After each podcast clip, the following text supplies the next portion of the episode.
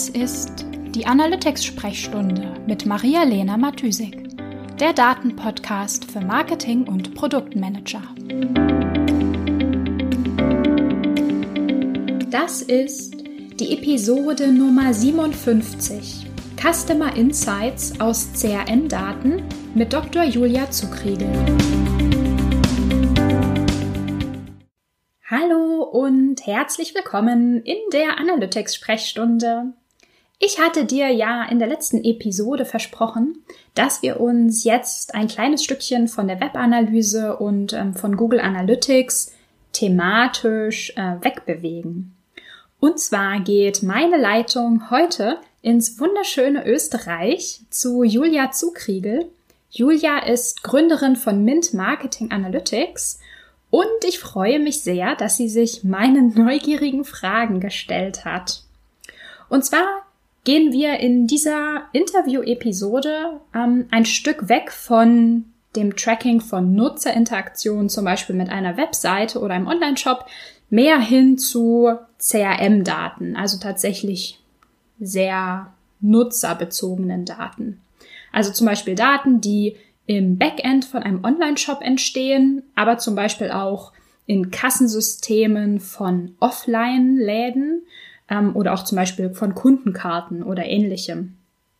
Also in der heutigen Episode geht es sehr, sehr viel stärker um personenbezogene Daten, als das in der Webanalyse der Fall ist. Natürlich mit allen Vorteilen, aber natürlich auch mit den Nachteilen, die das so mit sich bringt. Also Fragen an die Daten wären sozusagen, ähm, welche Nutzer kaufen welche Produkte, wie lange ist das her, dass welche Produkte gekauft worden sind von bestimmten Nutzern, ähm, wie können wir die Kommunikation mit diesen Nutzern personalisieren. Also da geht es dann vor allem um E-Mail-Marketing oder vielleicht Push-Notifications im Shop. Ähm, und es geht, genau, es geht zum Beispiel auch um Churn Prediction, also welche Nutzer werden wahrscheinlich nicht wieder kaufen bei uns. Und natürlich darum, wie wir diese Nutzer dann so ansprechen können, dass sie uns doch gewogen bleiben. Und was mich natürlich auch immer super interessiert ist, ähm, wie können wir es schaffen, dass die Ergebnisse der Analysen, also die ganzen Insights aus den Daten, auch tatsächlich im Unternehmen genutzt werden. Also wie kann dieser Mehrwert, den wir durch die Insights generieren, wirklich in mehr Umsatz und bessere User Experience umgesetzt werden? Ähm, genau. Und wie können wir zum Beispiel auch ermitteln, wann sich die Daten, die Analyse, die ganze Datenbereinigung, die Dateninfrastruktur wirklich lohnt? Ja, ich wünsche dir viel Spaß und viele spannende Erkenntnisse und damit ab ins Interview. Hallo Julia. Schön, herzlich willkommen, her erstmal herzlich willkommen in der Analytics-Sprechstunde. Ähm, schön, dass du Zeit hast, dir die Zeit äh, für uns nimmst. Wie geht's dir denn? Ja, hallo Maria-Lena. Ja, danke für die Einladung. Ich freue mich sehr, dass ich hier sein darf. Ähm, mir geht's gut. Ähm, ich freue mich schon auf unser Gespräch und ja. Supi, supi. Magst du dich vielleicht ähm, nochmal vorstellen, sagen, was du machst, wie du arbeitest, mit wem du arbeitest. Alles klar. Also mein Name ist Julia Zuckregel. Ich bin ähm, Gründerin äh, des Unternehmens Mint Marketing Analytics. Wir sind in Österreich zu Hause, genauer gelegen zwischen München und Wien.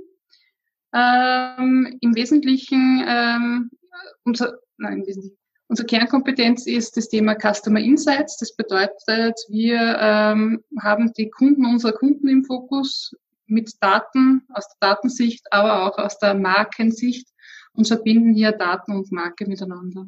Mhm. Also im Gegensatz zu, ähm, zum Thema Web Analytics, wo ich ja total gern ähm, deinen deinen Channel konsumiere, ähm, arbeiten wir weniger ähm, auf, wie soll ich sagen, analysieren wir weniger den Kanal und den Kanalerfolg, sondern mehr den Kundenstamm, ähm, Kundensegmente. Genau. Mhm. Ja. In welcher, in welcher Teamkonstellation arbeitest du denn da so? Also mit welchen Expertisen arbeitest du sozusagen auf eurer Seite und was sind die Expertisen oder die Ansprechpartner auf Kundenseite? Mhm, das ist eine interessante Frage, ja, danke. Äh, wir sind im Wesentlichen zwei Marketing-Analysten. Ich bin selbst ursprünglich, komme aus dem Marketing und habe in den letzten zehn Jahren intensiv im Bereich Data Science weiterentwickelt. und mache das jetzt auch schon, ja, bin da schon fast ein alter Hase. Ähm, ich habe eine Kollegin dabei, die ist Marketing Analytics Expertin auch, ähm, kommt, hat einen wissenschaftlichen Background, der immer auch, wie soll ich sagen, für die Qualitätssicherung bei uns ganz gut ist. Dann haben wir eine Dame, die äh, im Bereich Data Science zu Hause ist und äh, speziell äh, für Big Data Methoden dann natürlich die, die, die großen Kniffe kennt und äh, da ihre Expertise einbringt. Und wir haben ähm, einen Herrn in der Runde, der im Bereich Datenbanken ähm, fit ist, beziehungsweise selbst da schon ähm, Datenbankanwendungen gebaut hat und uns da unterstützt. Mhm. Weil wir halt, ähm, wie soll ich sagen, von der Marketing-Fragestellung weg immerhin zu den Daten mehr oder minder arbeiten. Und unsere Themen sind da vielleicht, damit es ein bisschen griffiger wird, ist auf der einen Seite das Thema ähm, Custom Experience. Das bedeutet, also so die Schnittstelle zwischen Daten und Markenmanagement. Wie kann ich mein Markenerlebnis gut gestalten? Wo habe ich da an den unterschiedlichen Kontaktpunkten Datenpunkte, wo ich mehr über meinen Kunden erfahre, mehr über sein, Kunden, sein Kundenerlebnis erfahren kann? Das ist das eine Thema. Das andere Thema ist eher so die betriebswirtschaftliche Perspektive auf, äh, auf den Kundenstamm. Das bedeutet, ähm, ist mein Kundenstamm profitabel? Wo habe ich Profitabilitätshebel in meinem Kundenstamm? Das beginnt mit einer Segment, kann mit einer Segmentierung beginnen, ähm, genau, wo wir uns da unterschiedliche Dinge anschauen, also wo wir ein bisschen so die, ähm, die Überschnittsmenge haben zwischen ähm, klassischer Betriebswirtschaft, Marketing und ähm, Datenanalyse, Marketing Analytics, genau. Mhm. Das dritte Thema ist, äh, also wir haben jetzt gehabt Customer Experience, äh, Kundenstammentwicklung, betriebswirtschaftliche Sicht und dann auch nur das Thema Kundenwanderung. Das bedeutet, wo kommen unsere Kunden her?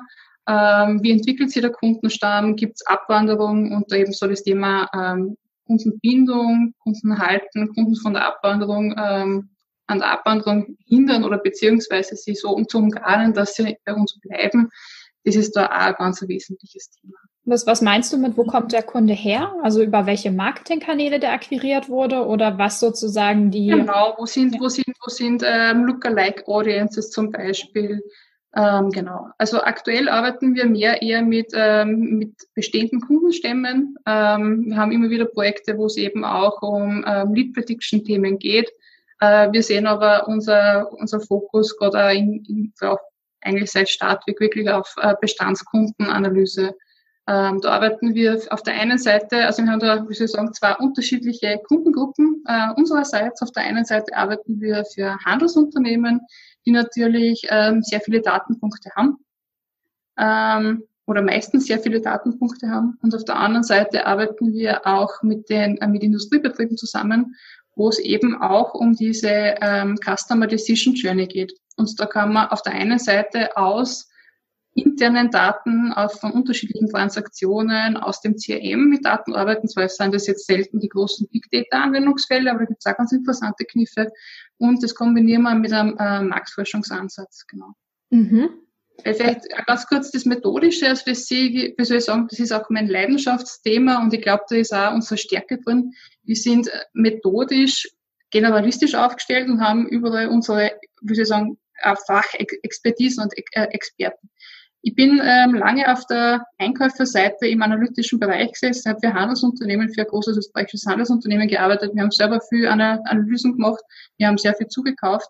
Und was mich immer da gestört hat, früher ein Stück weit, war das, dass ähm, jeder sein Angebot an einer Methode festgemacht hat. Und die auch im Vertrieb sehr viele ähm, äh, Analytics-Leistungen weniger beim Problem und unterschiedlichen Wegen starten, sondern halt bei einer konkreten Problemlösungsmethode. Das ist ja ganz klar, dass man das strategisch irgendwo festlegt, äh, festlegen will. Aber ich glaube einfach, dass, wie soll ich sagen, man braucht nicht für äh, äh, jede Fragestellung einen Machine Learning Ansatz. Man kann nicht alles, jede Fragestellung mit Marktforschung lösen auf der anderen Seite. Also es sind wirklich ähm, oft kombinierte Ansätze, wo wir uns ganz gut auskennen und was da richtig Spaß macht. Also mhm. Science, Marktforschung, äh, Performance-Messungen mit so Controlling-Ansätzen mehr und gerade in dynamischen Märkten, wo es gerade aktuell unter Corona natürlich alles auch ein bisschen dynamischer wird, haben wir qualitative Ansätze im Programm, wo es mehr um Strategic Foresight geht. Mhm. Also qualitativ weniger auf die Vergangenheitsdaten bezogen, sondern mit anderen ähm, erprobten Techniken und Methoden. Mhm. Ja, cool. Ähm, könntest du vielleicht mal sag ich mal so, vielleicht einen Beispielkunden vorstellen? Also wie ist der aufgestellt? Also du meintest ja, ihr arbeitet zum Beispiel mit, mit Handelsunternehmen. Das ist dann zum Beispiel ein Unternehmen, was ähm, praktisch Offline-Stores hat und da sozusagen Produktdaten, Kundendaten im Sinne von ähm, so, ähm, wie sagt man so, ähm, treue Karten oder weißt du, was sind das, was sind das für, für Daten, mit äh, denen die arbeiten? Arbeiten die auch mit Online-Shop-Daten? Ähm, vielleicht kannst du es irgendwie an, anhand von so einem äh, typischen oder Beispielkunden ähm, mal erklären, wie genau das Setting bei dem Kunden aussieht, welche Daten haben die und was ist die Fragestellung? Hm. Grundsätzlich ist es so, dass es überall anders ist. Also das, das Spektrum ist sehr groß. Auf der einen Seite gibt es äh, sehr viele große Unternehmen, die relativ weit sind, die ähm, auch im Digitalen sehr fortgeschritten sind und ein großes Toolset und Datenbankenset haben, wo auch, wie soll ich sagen, die sich auch schon auf Datenqualität trimmen. Auf der anderen Seite gibt es Unternehmen, die jetzt angefangen haben, also zwar lang, also im Handel ein Kassensystem haben, das ist eh so mal das Basic, sage ich jetzt einmal, Kassensystem und ERP für den Warenfluss und die auch ein CRM-System haben, aber dafür auch Lizenzen zahlen und damit nicht wirklich zufrieden sind, weil sie es nicht mehr nutzen, als wie wirklich Kundenadressen abspeichern, damit man halt ähm, letzten Endes hin und wieder mal einen Postwurf macht oder ähm, ein Prospekt, also einen Katalog oder was schickt. Also das Spektrum bei unseren Kunden ist relativ weit. Es gibt auf der einen Seite die Stationären, die jetzt eben auch in eine Digitalisierungsinitiative gehen. Es gibt auf der anderen Seite auch gemischte, ähm, die sowohl, sowohl einen E-Commerce-Kanal haben als auch stationäre Kanäle. Und da haben wir natürlich überall wunderbare Datenpunkte, aber sowohl eben im, aus dem E-Commerce sowieso, aber natürlich auch aus dem stationären Handel. Und wir schauen dann auch in äh, Datenbeständen aus dem CRM, aus den Warenflüssen mitunter, es kommt ein bisschen drauf an. Ähm, natürlich aus Kundenbindungsprogrammen, das ist natürlich so die Nummer eins Quelle, ähm, ist auch nicht bei allen so aufgestellt, dass man was damit machen kann. Kann man, entwickeln wir dann auch weiter mit den Kunden. Ja. Mhm. Habe ich es vergessen? Kommt vor, ich habe es vergessen, das fällt mir sicher später wieder ein. Du kannst es ja später noch hinzufügen. Die internen Quellen, wo man halt, ähm, wie soll ich sagen, auf Datenbasen sitzt, mit denen arbeiten wir weiter. Mhm. Mitunter auch an, entweder mit Marktforschung oder mit externen Quellen. Das kommt so ein bisschen ja, auf den Auftrag und auf das Interesse des Unternehmens natürlich an. Mhm. Und was ist so der, ähm, also wo drückt der Schuh beim Unternehmen, wenn die auf euch zukommen? Ähm, ja, das ist auch ein bisschen unterschiedlich. Auf der einen Seite ähm, ist es oft das, ein, ein konkretes Problem aus dem Marketing und Vertrieb. Also wir sprechen auch ganz konkret mit ähm, Marketing- und Vertriebsabteilungen, weil ich glaube, dass nicht nur das Methodische braucht, sondern wenn es dann um die Interpretation geht, ist es gut, wenn wir selber Fachexpertise mitbringen und wir sind Marketer und Vertriebler. Ähm, wir sprechen mit Leuten aus Marketing und Vertrieb und da ist zum Beispiel ein Thema, was aktuell ganz prominent ist, ähm, ist das Thema, ähm, ja, ich merke irgendwie, der Umsatz funktioniert nicht so wahnsinnig gut.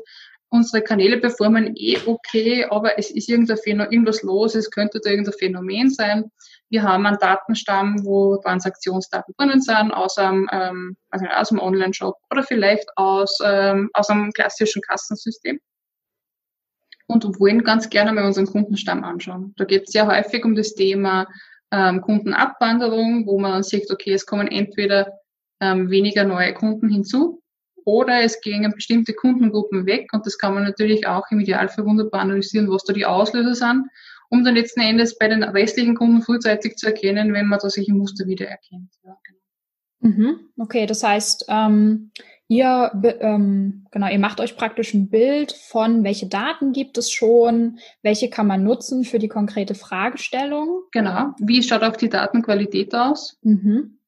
Weil natürlich, ähm, wie soll ich sagen, wenn man auch, auch wenn man mit Big Data arbeiten möchte und da ist auch so ein bisschen so die, ähm, stellen wir immer wieder fest, so bei unerfahrenen Unternehmen, die der Eindruck, ja, wir möchten Big Data machen, zur Sicherheit sammeln, mal schauen wir große Datenmengen. Das ist immer so ein bisschen das Thema, wo man sagt, um mit Big Data arbeiten zu können, muss man schon vorher schon sehr genau wissen, was man machen möchte, weil man muss bei diesen großen Datenmengen und vielen Datenfeldern auch die entsprechende Qualität haben. Und Qualitätsop Qualitätsoptimieren ist der große Kostentreiber, sage ich jetzt einmal, da muss man natürlich sich auch gut orientieren. Was, was sind da so für ähm, Datenqualitätsprobleme, die oft vorkommen? Der Klassiker ist, wenn man jetzt sagt, man ist zum Beispiel in einem Handelsbetrieb auf der einen Seite, dass ähm, Kunden, der Kundenstamm nicht ordentlich gepflegt ist, weil auf der einen Seite äh, der Mitarbeiter im Verkauf wenig Zeit hat zur Dateneingabe, das ist so der Klassiker.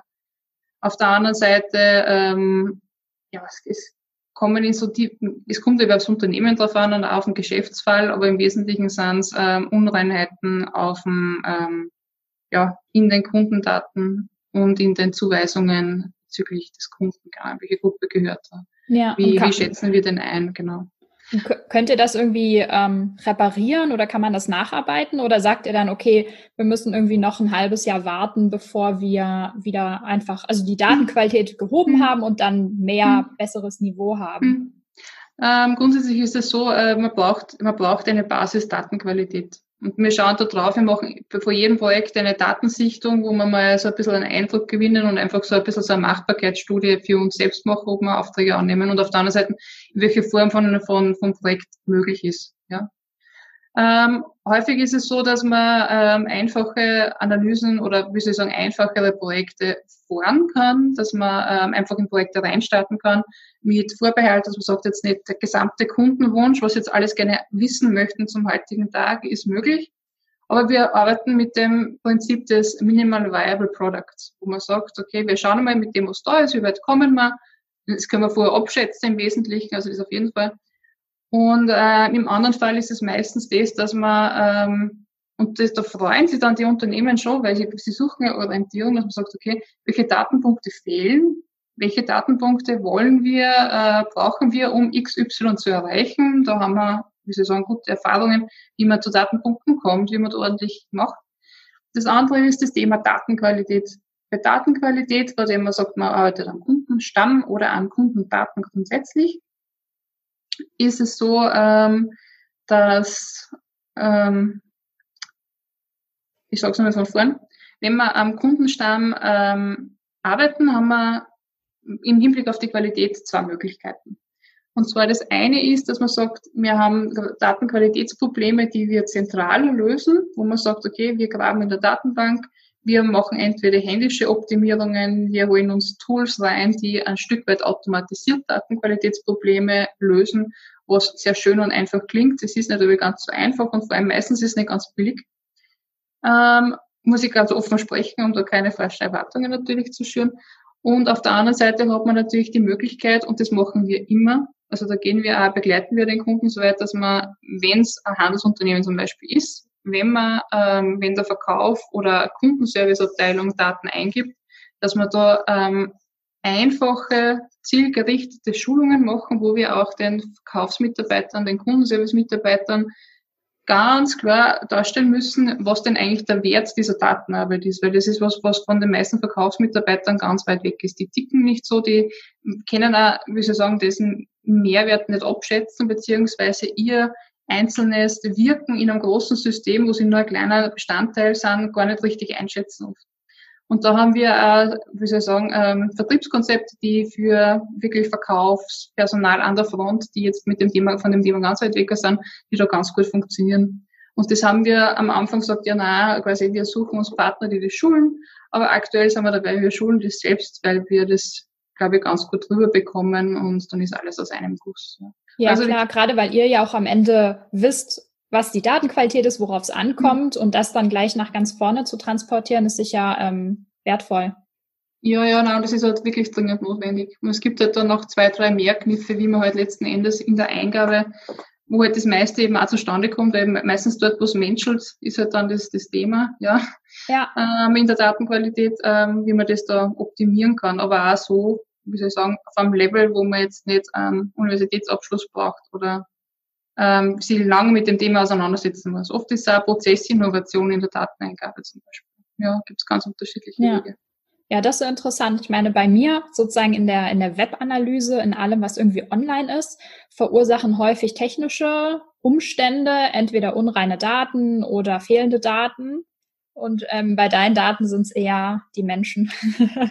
ja, äh, auch, wie sage jetzt einmal, der andere Klassiker ist zum Beispiel äh, eine Systemumstellung. Ja, ich sage, ja, klassisch, ja, von, von einem, von einem ja. CRM aufs nächste oder von zwischen Versionen zum Beispiel. Ähm, ja, es gibt da immer wieder Fälle, wo eben das Thema fehlende Daten auftritt. Und fehlende Daten, mit denen kann man, wie soll ich sagen, aus dem Bereich, da kann man unterschiedlich damit umgehen. Gibt es auch 100 Wege und nicht nur Datensätze rausstreichen, sondern gibt es unterschiedliche, aus unterschiedlichen Fachbereichen Lösungen dafür, wie man halt damit auch umgeht. Dass man die sozusagen auffüllt oder mit, mit Platzhaltern und all solche Sachen.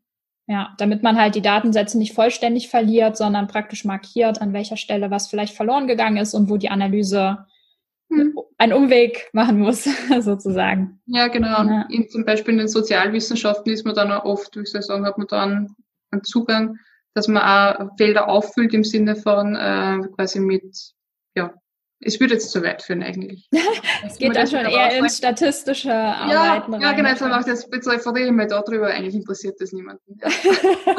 Aber ist ja auch spannend, weil das natürlich irgendwie ähm, sehr, sehr verwandte Daten sind, mit denen wir jetzt arbeiten, ähm, aber trotzdem die Methoden, mit denen man die ähm, analysiert zum Beispiel, total unterschiedlich sind.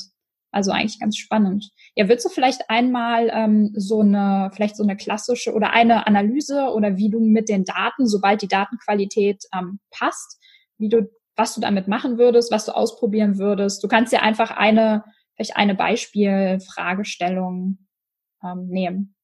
Ja, sagen wir mal, einfach weil es prominent ist und weil es, glaube ich, sehr viele Leute beschäftigt, ist immer das ähm, Kundenabwanderung. Ja, wenn ich mir anschaue, ähm, das Thema, also Kundenabwanderung wird auch ähm, unter dem Fachbegriff Churn Management oder Retention Management ähm, findet man es, beziehungsweise wird es diskutiert.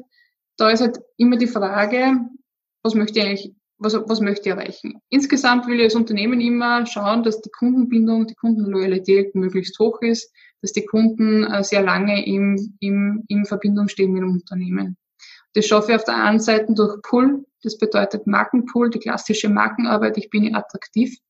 Und auf der anderen Seite durch Pushes. Das bedeutet, ähm, ich stupse den Kunden an, wenn ich sehe, okay, eigentlich ist der Wiederkaufszyklus wäre jetzt, ähm, weiß nicht, wäre jetzt Zeit für einen Wiederkauf zum Beispiel oder ich habe Erfahrungen, dass diese und jene anderen Produkte auch interessant wären für meinen Kunden. Ich würde mal einen Kauf erwarten und merke aber, huh, da kommt nichts. Oder wenn ich in Vertragsverhältnissen bin, also gerade Churn Management kommt, äh, ist sehr intensiv weiterentwickelt worden im Versicherungswesen oder bei Mobiltelefonanbietern zum Beispiel. So. Mhm. Ähm, Im Endeffekt geht es darum, dass ich sage, okay, ich, ich, möchte für zum Beispiel mein Kampagnenmanagement im Marketing ähm, Datenfelder haben, wo ich selektieren kann, welche Kunden ähm, ich wann anschreibe, mit welchen Inhalten ich anschreibe. Das heißt, das heißt in meiner Churn-Analyse ähm, rechne, also be berechne ich Kundeneigenschaften. Und je nachdem, ähm, wie meine Wiederkaufszyklen sind, das ist ein wichtiges Thema, je nachdem, wie natürlich die Datenlage ist, habe ich da unterschiedliche Verfahren. Churn Prediction, also Vorhersage von ähm, möglicher Kundenabwanderung, kann ich machen mit Machine Learning Verfahren, kann ich machen mit statistischen Verfahren, kann ich machen mit relativ einfachen Verfahren, wo halt dann auf der einen Seite die Genauigkeit höher ist und auf der anderen Seite die Antwort, die Genauigkeit geringer ist, aber die Anforderungen an die Inputdaten ähm. Aber oft kann man, also das erlebe ich bei Unternehmen oder bei Kunden, die da relativ am Anfang stehen, oft kann man mit einfachen Verfahren schon interessante Ergebnisse erzielen, weil einfach so von null weg, ähm, wie soll ich sagen, das einfach ganz ein anderer, nicht ein ganz anderer Zugang ist, sondern einfach ganz eine andere Erfolgschance auch bringt, um die Kunden anzusprechen. Wenn man sagt, weg von der Gießkanne mit dem Newsletter hin zu gezielten Kampagnen. Und da wird es sehr viele von deinen Zuhörern geben, äh, für die das nichts Neues ist.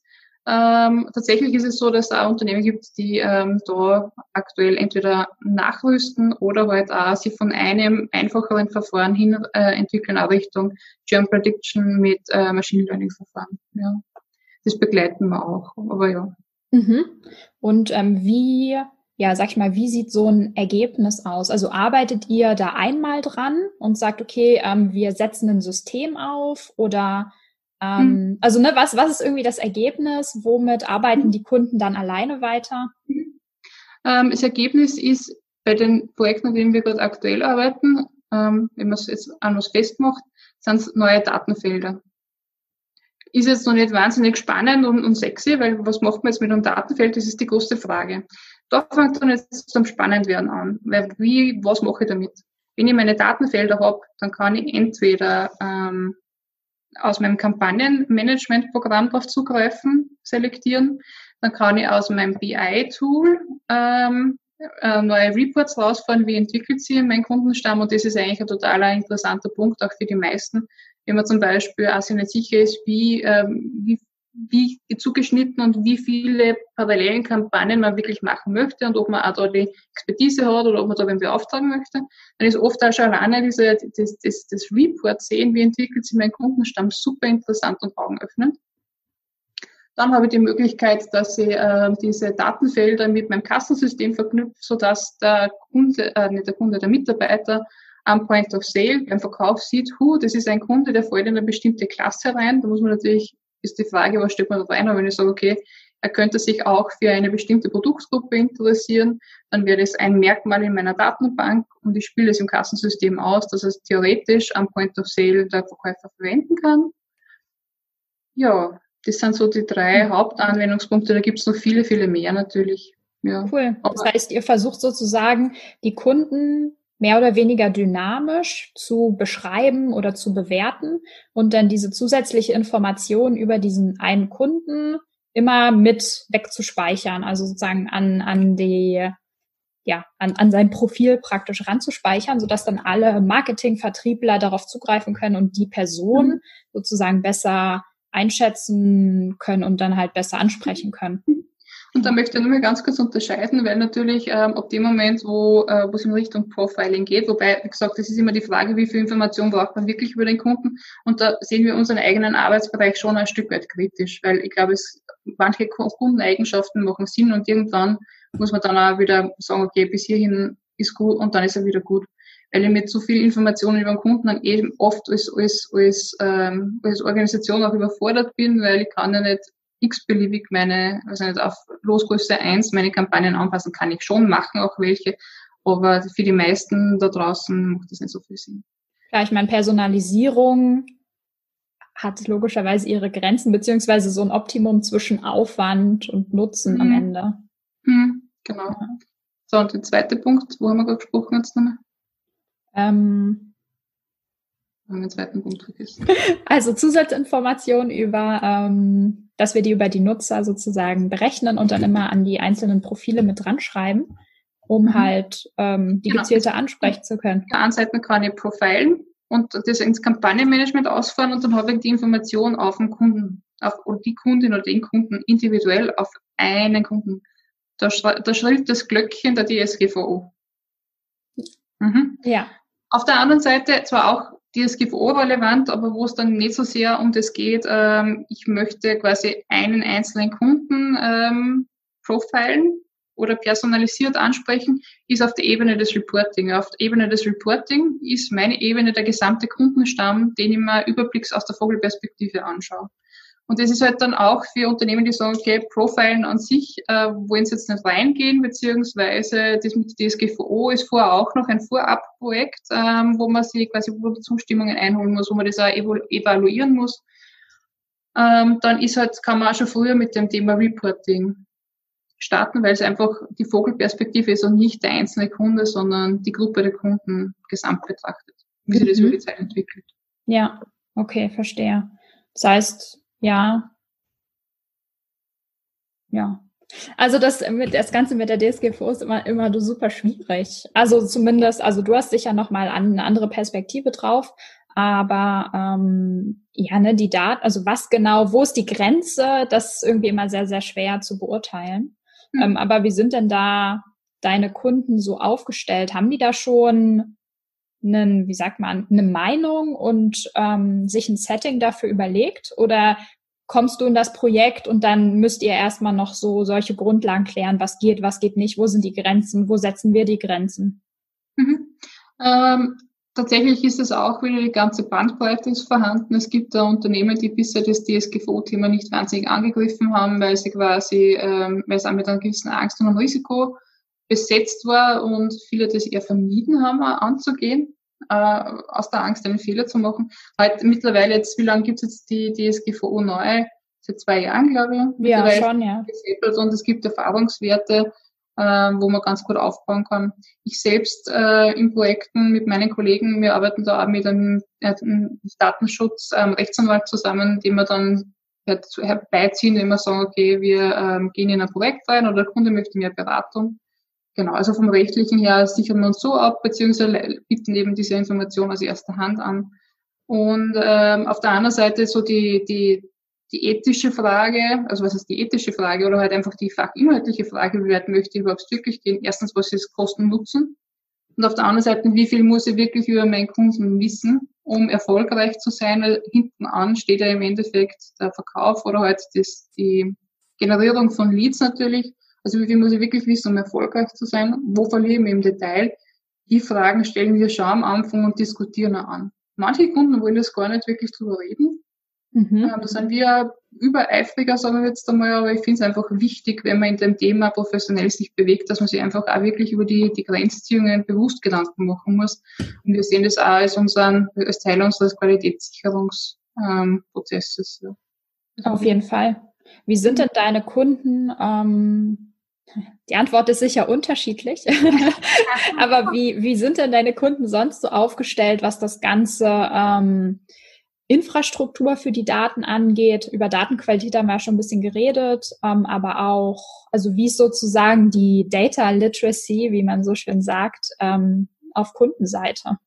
Ähm, auf der einen Seite meinst du aufgestellt, also Data Literacy ist für mich die, die Kompetenz, mit Dateninformationen umzugehen. Und auf der anderen Seite hast du aber jetzt nicht gemeint, das Thema ähm, Datenbanken, Tech-Stack.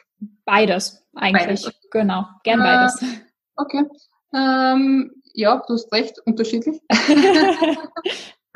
ist die Standardantwort. Na, ähm, wie gesagt, es gibt Unternehmen auch im Handel, die zum Beispiel zum Thema Digitalisierung noch nicht viel gemacht haben, die ähm, Kassensysteme, CRM, ERP haben und das teilweise auch auf sehr, auf sehr am einfachen Level bis hin zu Unternehmen, die schon sehr weit gegangen sind, schon sehr viele Tools haben und oft einfach auch dann die mit ihren Anfragen ein spezifisches Problem analytisch gelöst haben wollen, wo wir, wo wir da reingehen. Bei den anderen, die begleiten wir ein Stück weit weiter und suchen auch Partner beziehungsweise äh, wir helfen auch Partner zu evaluieren. Aber wir starten halt immer muss man sagen, okay, wir machen zuerst ein analytisches Pilotprojekt, wollen zuerst schauen, wo will der Kunde überhaupt hin, bevor man da jetzt sagt, okay, man kauft zuerst irgendwas, was eventuell was, ein, ein, ein weiteres Tool oder wie immer. Und wir fangen immer zuerst eben bei dieser Analyse an. Ähm, genau.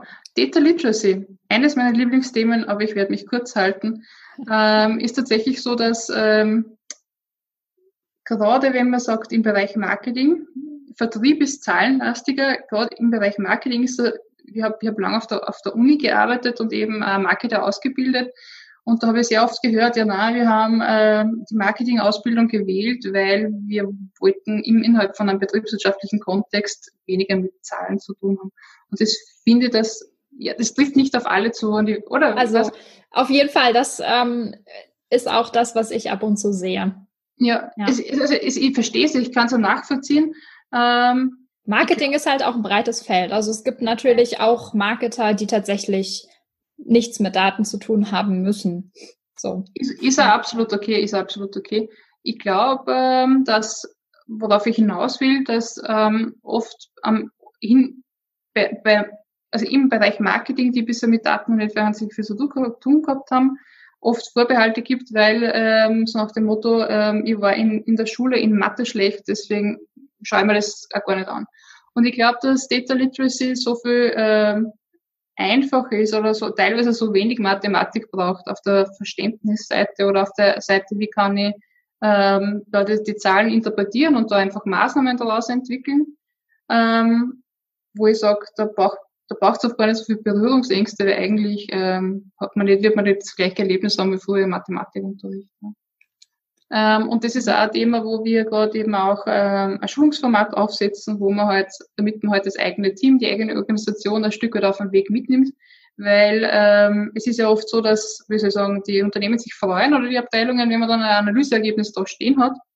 Und das quasi das ist dann oft so als, ja, das Ende des, des das Ergebnis des Projektes. Aber das Ergebnis des Projektes ist, haben wir eher, besteht erst im Endeffekt, wenn wir sagen, wir haben eine Maßnahme das abgeleitet und umgesetzt. Deswegen ist eigentlich das, das Schwierige oft oder die Herausforderung nicht zwangsläufig das rechnerische, analytische, mathematische, also das Rechnen in between, sondern wirklich diese Interpretationsarbeit und die Umsetzungsarbeit. Umsetzungsarbeit.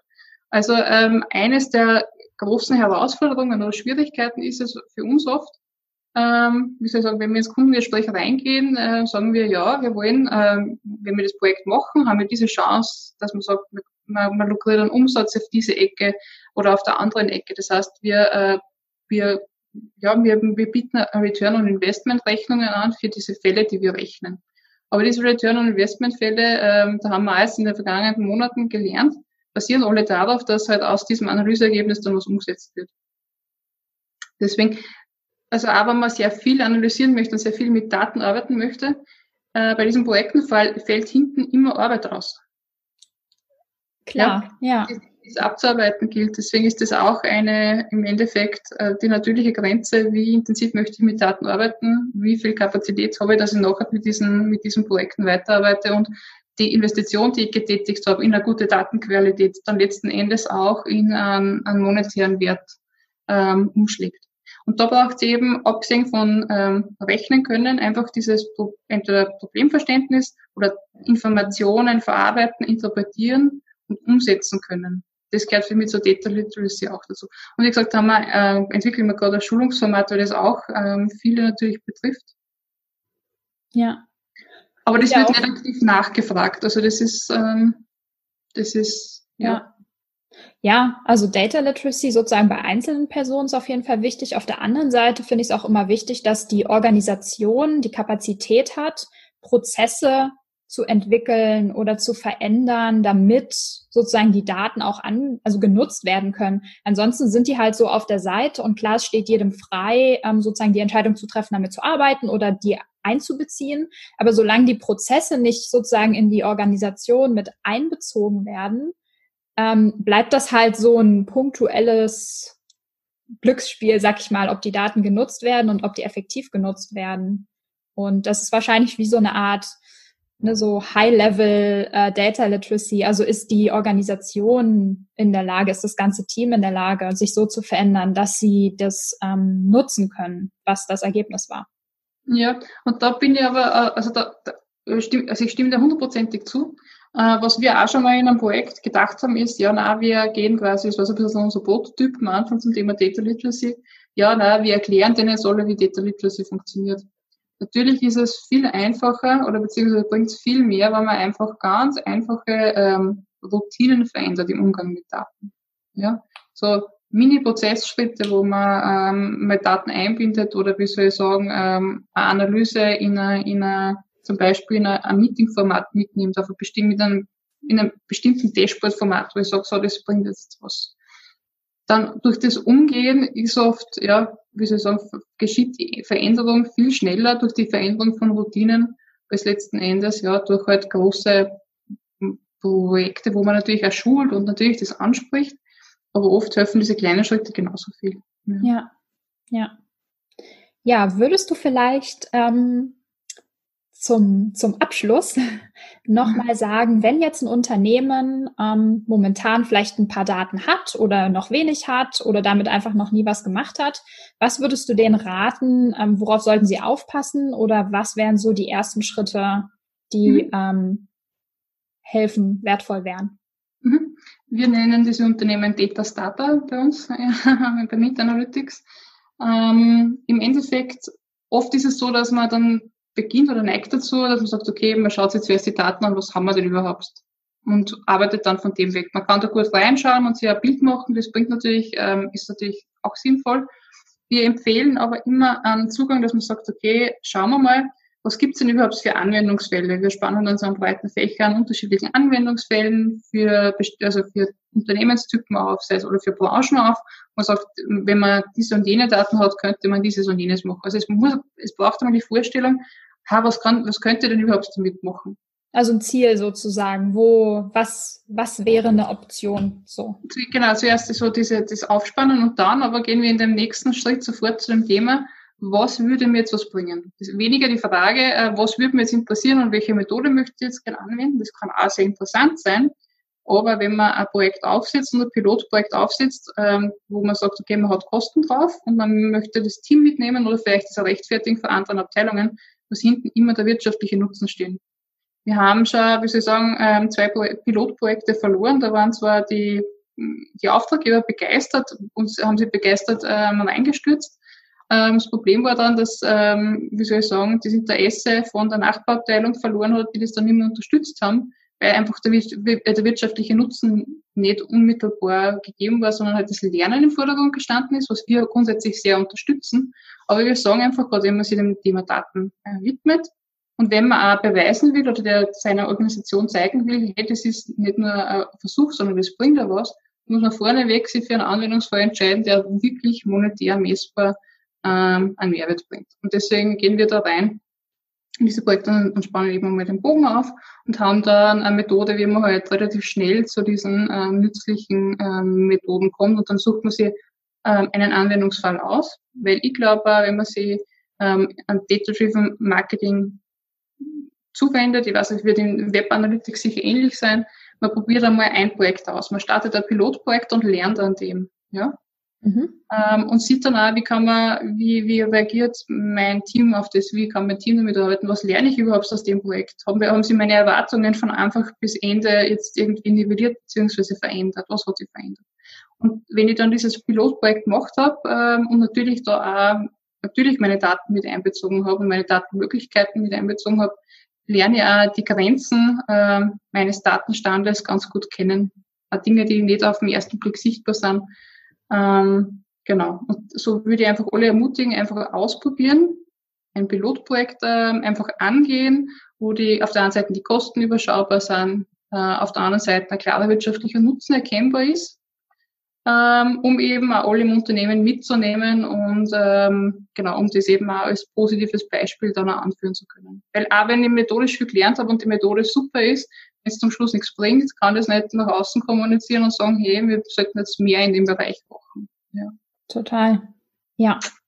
Cool und klar. Und nach den ersten Pilotprojekten kann man dann auch sozusagen von dem MVP immer stückchenweise sich vergrößern und andere Fragestellungen angehen.